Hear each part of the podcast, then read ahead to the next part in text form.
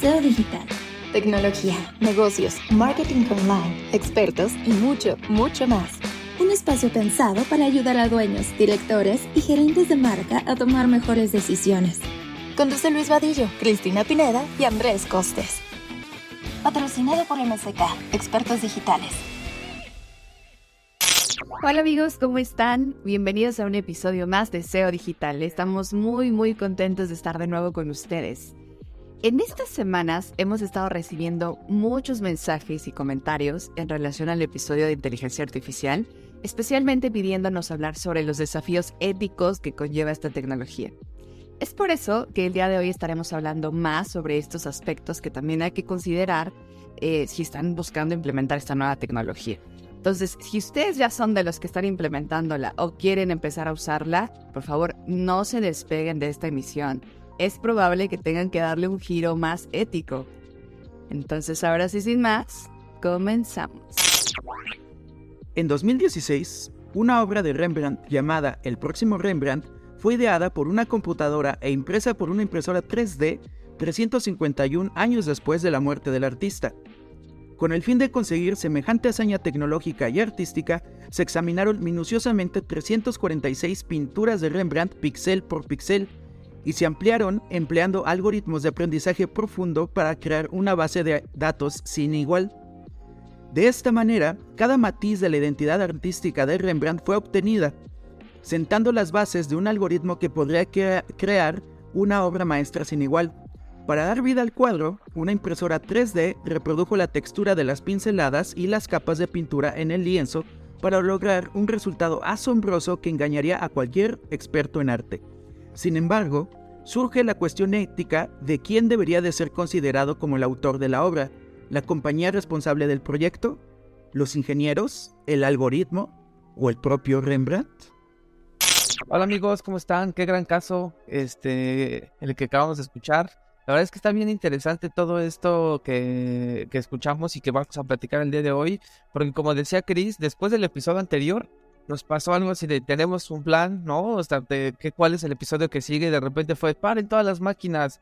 Algo que no habíamos tenido en cantidad de volumen de llamadas, mensajes, comentarios nos hizo repensar qué es lo que queríamos compartir de esto y nos sentimos muy honrados y a gusto de que pues hayamos generado esta parte de conciencia en todos ustedes y se los agradecemos mucho. Y yo encontré que ya en la, allá afuera ya hay mucha información de inteligencia artificial, ChatGPT está revolucionando todo. Creo que podemos llegar a tener una burbuja en la que las respuestas de ChatGPT sean los mismos inputs que ChatGPT se generó por este tipo de prácticas. Entonces, quería preguntarles a ustedes, amigos, ¿cómo ven esta parte? ¿Creen que tenga implicaciones hacia adelante? La verdad es que a mí me dejó pensando mucho y creo que es una eh, es algo que necesitamos pensar todos como industria eh, y en distintas verticales para poder empezar a poner reglas desde un tema ah, ético y personal, ¿no? Hacia cómo vamos a trabajar con, con este tipo de herramientas. Allí hay que tomar en cuenta también que ChatGPT lo que vino a hacer fue este boom de la inteligencia artificial, porque ya la inteligencia artificial tenía años de investigación, pero no era tan popular. No había una plataforma tan fácil y tan accesible donde una masa tan grande de personas pudieran directamente interactuar con una inteligencia artificial, en este caso de texto. Y de en la parte que mencionas de alimentarla, eh, tengo una, una muy clara. Eh, los inputs que tienen las diferentes inteligencias, recordemos este tan simple. En lugar de, para comprobar que eres un ser humano, ¿Cuántas veces en Google le ayudaste a decir, esto es un semáforo? ¿Esto es un autobús? ¿Cuántas veces le ayudaste a identificar a un identificador de imágenes a saber qué es un objeto? Y solo dejo eso. Adelante. Oye, Fer, ese, caso que, nos cuentas en realidad es bastante interesante porque derivan varios aspectos éticos. O sea, uno es el tema de alimentar la propia, eh, eh, el propio ecosistema con los mismos inputs del, del, que lo genera, ¿no? Eh, pero otra también es, ¿qué pasa con usarlo sin decir que es inteligencia artificial? O sea, afirmarlo como si fuera tuyo. Y otra también es usarlo sin revisarlo, ¿no? Por ahí está el tema también de las famosas hallucinations, eh, de, de, cómo todavía la inteligencia artificial está generando inputs que no tienen conexión con el mundo real, ¿no? Y de pronto pues están inventándose de ahí cosas y si tú automatizas algo que no estás revisando, que no pasa por, por tu filtro todavía, pues puedes también estar eh, compartiendo información que, que no es real, ¿no? Entonces, hay varios, hay varias aristas alrededor de este caso y creo que se van a, se van a dar todavía más porque nosotros que tenemos también mucho tiempo eh, trabajando con temas tecnológicos, sabemos que por ahí en, en, el desarrollo de software, por ejemplo, hay una máxima que dice que si no hay problemas, si no hay bugs es porque nadie lo está usando, ¿no? Entonces, por acá es lo mismo, como, como más gente le va a empezar a usar la, la, inteligencia artificial, vamos a empezar a encontrar todas estas cosas que antes no veíamos, pues porque muy pocos la usaban eh, y pues nos estaban dando tantos casos así. Incluso entre más la usemos de diferentes tipos, van a surgir todavía más casos y por eso también seguramente en algún momento estaremos llegando a temas pues de, de, de leyes, o sea, de, de pues sí, de un control mucho mayor de, de, todas estas cosas. Inclusive, o sea, ahorita estamos hablando de, de lo básico, ¿no? De, lo que han estado usando últimamente las personas, como pues genérame la tarea o genérame una nota de blog o genérame estas cosas, ¿no? Pero... Eh, precisamente, esto es atemporal y todo, pero esta semana eh, hay, hay videos del presidente y muchos ya empiezan a decir, oigan, eso es inteligencia artificial o es el presidente realmente, ¿no? Y como sabemos que ya la capacidad de la inteligencia artificial es tan grande, ¿en qué momento vamos a empezar también a, a, a ponerle límites y reglas respecto a, oigan, ese video no es de la persona real o esa voz, ¿no? Que le pusieron o eso que dijo no lo es, ¿no? Entonces, eh, se, está, se está generando, digamos, como que muchos casos de uso y creo que vale toda la pena que primero, a ver, eh, estamos muy rezagados en temas de, de, que se empiecen a legalizar ciertas cosas, de que empiece a haber como cierto control. Y por eso mismo el tema de la ética es más importante porque el primer filtro ético pues vamos a tener que ser nosotros y sobre todo ustedes si tienen una empresa pues son quienes van a tener que empezar a poner las primeras reglas, ¿no? Obviamente no le vamos a poner reglas a todo el mundo, pero por lo menos para lo que hacemos dentro de la empresa, creo que es, es algo que, que, tenemos que empezarnos a preguntar. Sobre todo porque pues finalmente es, es parte de, de, lo que va a estar alimentando esto, de lo que todos vamos a, empezar a, a, tener como cada vez más, este, pues sí, más contacto, más, más contenidos generados con eso, más, este, más interacciones. Eh, relacionadas con la inteligencia artificial y va a depender, sí, mucho de, de, qué reglas nosotros empecemos a poner. Y ahorita, como estamos en un en una curva de maduración realmente como temprana, ¿no? Eh, eh, especialmente en México, de hecho en algunos otros países ya van un poquito más avanzados, pero nosotros quedamos todavía un poco más rezagados en esa curva, pues todavía seguramente vamos a tener que ponerle algún otro filtro. O sea, si están automatizando que les generen sus notas y todo, seguramente tendrán que ponerle otro filtro, todavía humano, hacerle un barrido, decir, a ver, esto sí está bien, no me está poniendo algo que no exista, ¿no? Y empezar a hacer este tipo de, de evaluaciones, incluso si queremos tener mejor, posteriormente mejores, este, mejores outputs de lo que estamos buscando, ¿no? ¿Qué opinan? Y, ahí creo que es importante tomar dos, dos cosas. Lo primero es que, al, digamos que esas eh, conexiones entre APIs o que, tiene una plataforma con otra son totalmente legales y posibles. Por eso están sucediendo, porque se utilizan en muchas otras cosas. O sea, digamos que la, en este caso que les ponía yo de ChatGPT que se conecta, o sea, al final es una plataforma tecnológica más del ecosistema que ya tenemos, ¿no? Y de alguna forma, así, por eso las APIs tienen ciertas eh, posibilidades de hablarse entre sí. Entonces, lo primero es que técnicamente se puede y habría que tener mucho cuidado en la parte de la infraestructura o cómo estas empresas desarrollan su tecnología para poder hacer esos filtros. Entonces, porque podría limitar otras cosas que no sean este, éticamente incorrectas, eh, pero que, pero que por tratar de hacer el primer el bloqueo a esto pueda generar ahí un, descontrol. Eso es lo primero que creo que deberíamos de poner foco de cómo se va a hacer. Por eso creo que el primer filtro tendría que ser de nosotros como humanos, porque nosotros sí podríamos generar un criterio hacia lo que queremos comunicar hacia afuera. Es la primera parte. Y la segunda tiene que ver que una vez que ya está esto dispuesto hacia nosotros, necesitamos yo, a tener mucho control sobre la información y no solo de lo que le damos a ChatGPT para que nos ayude a hacer. En el caso que nos contaba ahorita y que hemos, que hemos platicado, es, o sea, por ejemplo, darle información a ChatGPT para que te ayude a hacer algo del trabajo, desarrollar algo, esa información queda pública. Entonces, asociado a lo que platicamos hace un par de capítulos en tema de la de, de, ciberseguridad, donde nosotros como humanos somos el primer, este, el primer punto débil, creo que te podemos empezar a asociar ya muchas cosas para que la privacidad para que la información de lo que queremos compartir esté bien cuidado y creo que eso lo tenemos que trabajar desde la organización independientemente si es una plataforma u otra, pero no sé cómo ven ustedes, yo creo que eso, eso es importante que debamos de considerar y, y ahí ese, ese toquecito es lo que nos hace importantes dentro de este ecosistema, porque muchas dudas, entonces sí nos va a quitar o, nos va a quitar, o no nos va a quitar el trabajo. Ahí está la respuesta, ¿no? Ahí está la respuesta de todo lo que nosotros todavía tenemos que hacer para ser congruentes en el ecosistema general. Aquí, aquí la convergencia de tantos temas a la vez, ya saben que a mí me encanta voltear a ver a la historia y lo que ha sucedido. Eh, yo como tantos publicistas de mi generación, pues comenzamos fuera de digital, ¿no? Comenzamos fuera de digital y recuerdo cómo había, eh, eh, conjuntando temas éticos, temas de, eh, pues sabemos, la opinión de la sociedad que ha tenido, las pláticas que yo daba, la primera plática que yo di fue a un grupo de preparatoria y les preguntaba qué opinan de la publicidad. Fue así, fue de las primeras pláticas y fue cuando eh, no tenía mucho que ya se había prohibido eh, eh, la publicidad de cigarros en México. Entonces, todos opinaron, es que la publicidad nos obliga a comprar, ¿no? Y les dije, ok, está bien, ¿no? Y la publicidad era el demonio y nos obligaba a comprar y nos engaña, ¿no? Esa era la percepción. Y después les pregunté cuántos fuman, casi todo el grupo, que curioso, actualmente casi nadie fuma, pero sí va a pena.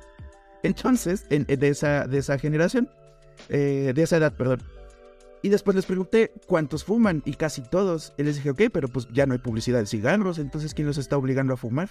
Entonces son muchos factores, no solamente es, es, es uno. Aquí la cuestión ética en esos momentos, antes de, todo este boom eh, digital y tantas, tantas subgeneraciones que ya llevamos digital, era ¿qué tanto retoque tienen las revistas de moda? ¿Qué, tan, ¿Qué tanto retoque tiene la modelo que sale en la portada? ¿Sigue siendo tomado en cuenta como una persona real o no? Entonces, eh, todo depende cómo se ha percibido por, por, por la sociedad y cómo se tome culturalmente y si está tomado en cuenta si es un engaño o no. Entonces, a final de cuentas, la inteligencia artificial es una herramienta nueva. ¿Cómo, cómo se movió todo cuando es que eso es Photoshop? pero es una herramienta. Todo depende de cómo lo usas. Decíamos, un martillo puede servir para construir o para matar. Entonces, sigue siendo una herramienta. Y ahorita existen, eh, van a existir herramientas basadas. El, el, punto no es la inteligencia artificial, sino la inteligencia artificial. ¿Qué va a crear? ¿Qué va a ayudar a hacer? La inteligencia artificial sabemos que hay para generar textos, imágenes, para analizar, eh, no sé, hay eh, específicamente para descubrir qué células son potenciales que se conviertan en cáncer, ¿no? Este, que no puede ver el, médico. Te ayudan a eh, generar proteínas, o bueno, este, a simular proteínas, a encontrar planetas eh, que donde es posible tener, a ver, que tal vez haya vida. Entonces hay inteligencia artificial para usos muy, muy, muy, muy específicos. El punto es que se haga con esa herramienta. Y cuando tengamos la herramienta de la herramienta de la herramienta, ¿no? Es este. Es qué más va a haber. El punto es la ética de cómo vamos a usar esa, esa herramienta. No, ahorita estamos en. Ahorita va a pasar como en 1999. veíamos a los del 1901. ¿No? ¿Qué, qué va a pasar en, dos, en 2074? cuando volteen a ver, uy, ¿te acuerdas cuando se espantaban de la inteligencia artificial? Entonces, es una herramienta, veámoslo así y veamos que podemos crear. Creo que es la palabra clave, crear. Y, y, veamos, veamos qué, qué podemos crear más allá de usarla sin decir, esto es una evolución. Por ejemplo, en las escuelas, ensayos. No, es que ya los ensayos los hacen con inteligencia artificial. Está bien, ¿para qué vamos a dejar ensayos? Y si dejamos que hagan un TikTok, que entiendan la información, la interioricen y ellos la interpreten haciendo una eh, utilizando una herramienta que les gusta, la utilizan, ¿para qué los ponemos a escribir? Si hay algo que escribe solo, que ellos la interpreten. ¿Cuál es el objetivo? ¿Cuál es la razón de ser? Qué, qué, interesante esto que cuentas. De hecho, por ahí ustedes traen un caso también interesante, pero creo que esto último, si lo tuviéramos que conectar, es efectivamente la inteligencia artificial es una herramienta, ¿no? Es como ese cuchillo que decía que puedes matar o puedes eh, cocinar algo rico, pero creo que entonces depende muchísimo de cuáles son estas eh, eh, sí, cuál es la conciencia que tenemos para, usar, para usarla, cuáles son los principios a partir de los cuales la usamos. Y si tuviéramos que hablar como temas de principios éticos, pues sin duda creo que temas de seguridad son algo que tenemos que, poder eh, pues considerar al momento de poder este, implementar inteligencia artificial. Seguridad, robustez, obviamente también en cómo lo vamos a, a utilizar. Por ahí, Costes, eh, Fer trae un caso interesante de Samsung respecto a temas de seguridad, por ejemplo. ¿Nos quieren contar?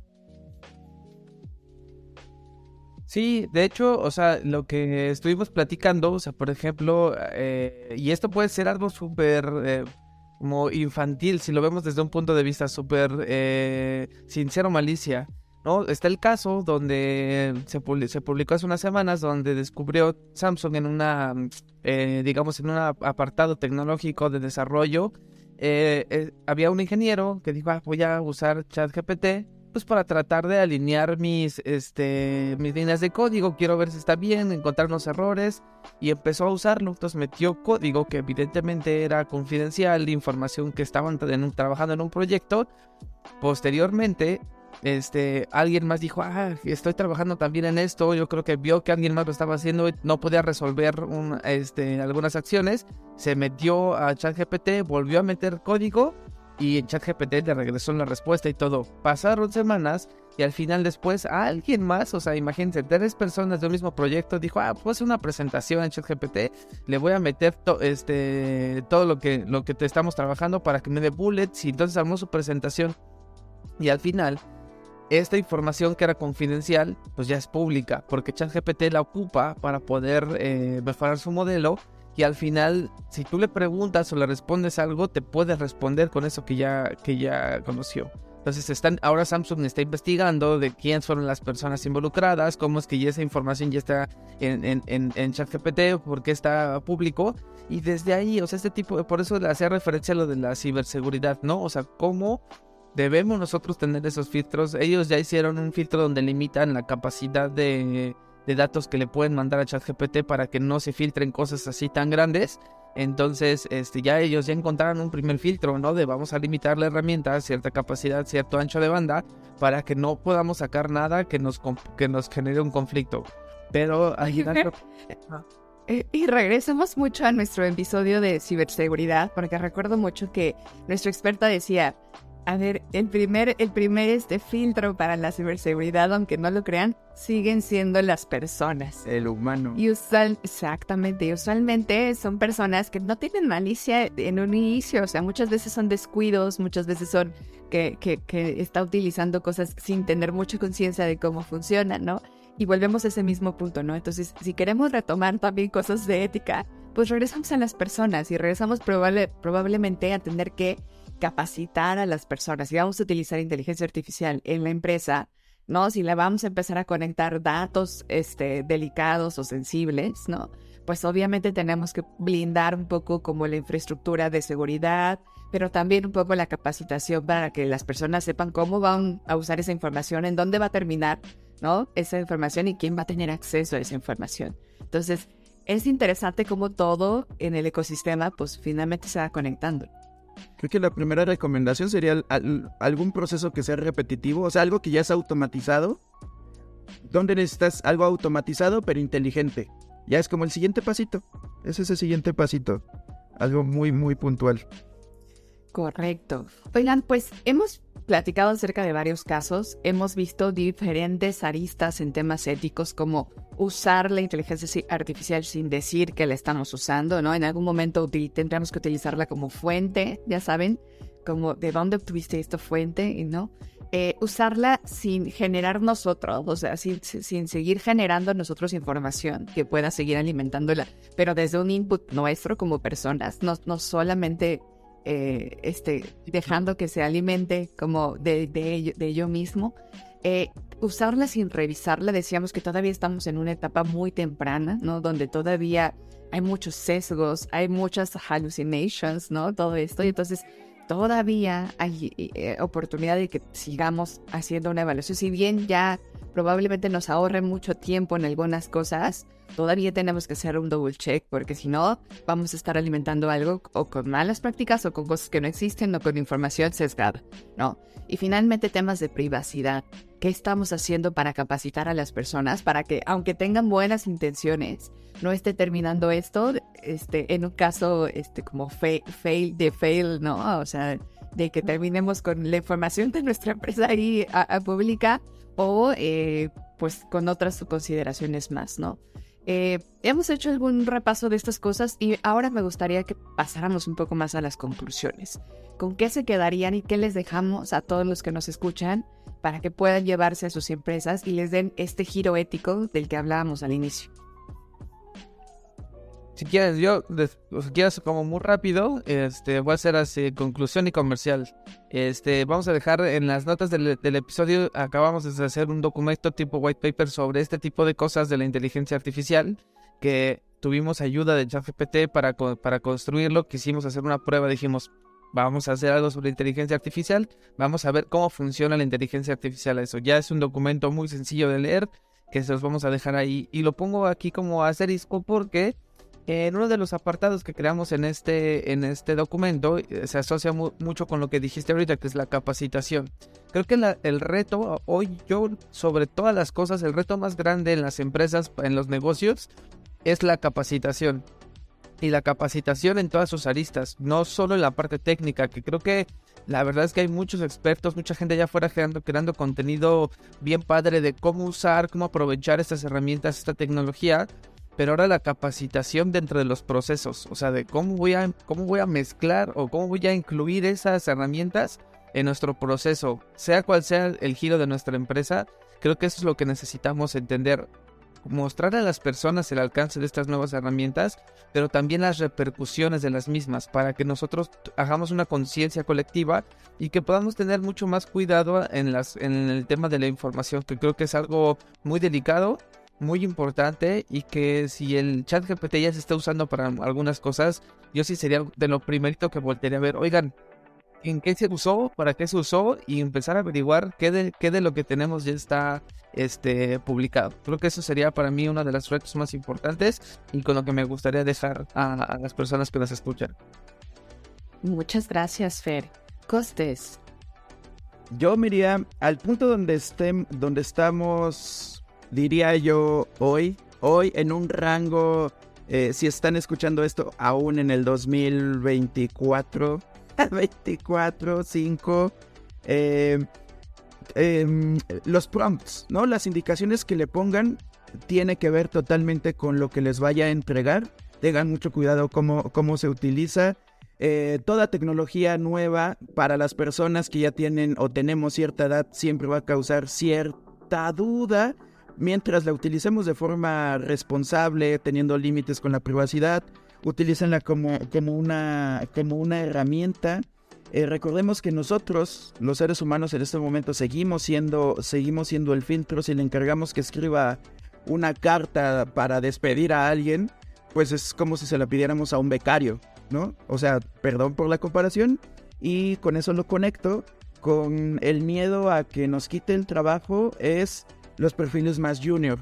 Eso nos debería de motivar a tener perfiles más senior, eh, ser más críticos y tener una forma más T-shape en nuestro conocimiento. Y por último, les invito a que eh, a conocer, y creo que ese sería un gran, gran episodio de SEO digital, a temas de, de futurización y perspectivas estratégicas donde existe algo llamado análisis PESTEL, que es un método descriptivo que se utiliza para conocer el contexto de una empresa. Esto ayuda a profundizar en los elementos que rodean.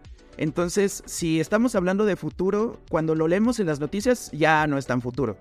¿no? Entonces, este, pestel ayuda a ver los aspectos económicos, políticos, ambientales, socioculturales, psicológicos y legales. Si, si ven este episodio, hablamos de un montón de estas, de estas vertientes, entonces hay que estar al tanto no solamente de lo que pasa hoy, sino de lo que va a pasar en un mes. Entonces, esas serían mis, mis conclusiones.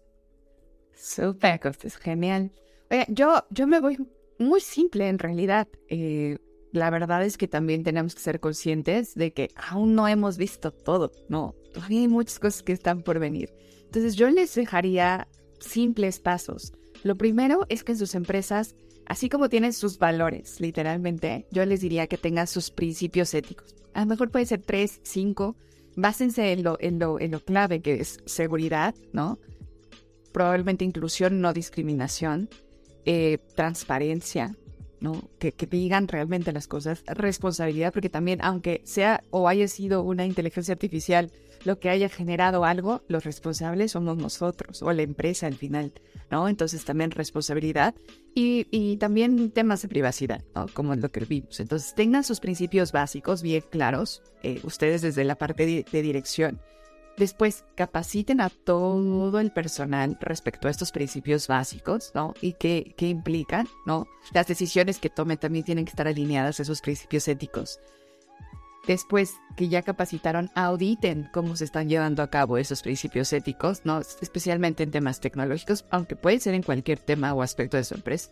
Y finalmente iteren, porque cuando están utilizando temas de inteligencia artificial, lo que decíamos es que van a surgir nuevos casos, van a surgir nuevos momentos, eh, avances distintos, ¿no? Entonces, si no están iterando constantemente eso, pues seguramente en algún punto van a perder el control de lo que pueden llegar a, a este, a, pues sí, a, controlar dentro de sus empresas. Entonces, es tener principios básicos, capacitar, auditar e iterar. ¿Sale? Y bueno, con esto pues cerramos el episodio de hoy. Esperamos que realmente les haya hecho pensar en, respecto al tema ético de cómo estamos utilizando la inteligencia artificial. Esperemos que también esto detone en, ustedes y en sus empresas algunas prácticas relacionadas a cómo controlar esto, a cómo ponerle más cuidado al uso de estas tecnologías, sin dejar de utilizarlas, claro, porque no hay que satanizarlas. Hay mucho beneficio alrededor de ellas, simplemente que es cómo vamos a poner esas pautas para que las usemos cada vez mejor, ¿no? Y pues bueno, pues les agradecemos muchísimo eh, el que se hayan conectado el día de hoy. Esperemos que esto haya sido de mucho valor para ustedes y esperamos también que eh, la siguiente semana nos estén escuchando en este mismo espacio. Eh, no dejen de escribirnos a nuestro correo seodigital.mck.agency. Y ahora sí, pues muchas gracias y hasta pronto. Bye amigos. Adiós. Adiós. SEO digital, tecnología, negocios, marketing online, expertos y mucho, mucho más. Un espacio pensado para ayudar a dueños, directores y gerentes de marca a tomar mejores decisiones. Conduce Luis Vadillo, Cristina Pineda y Andrés Costes. Patrocinado por MSK, Expertos Digitales.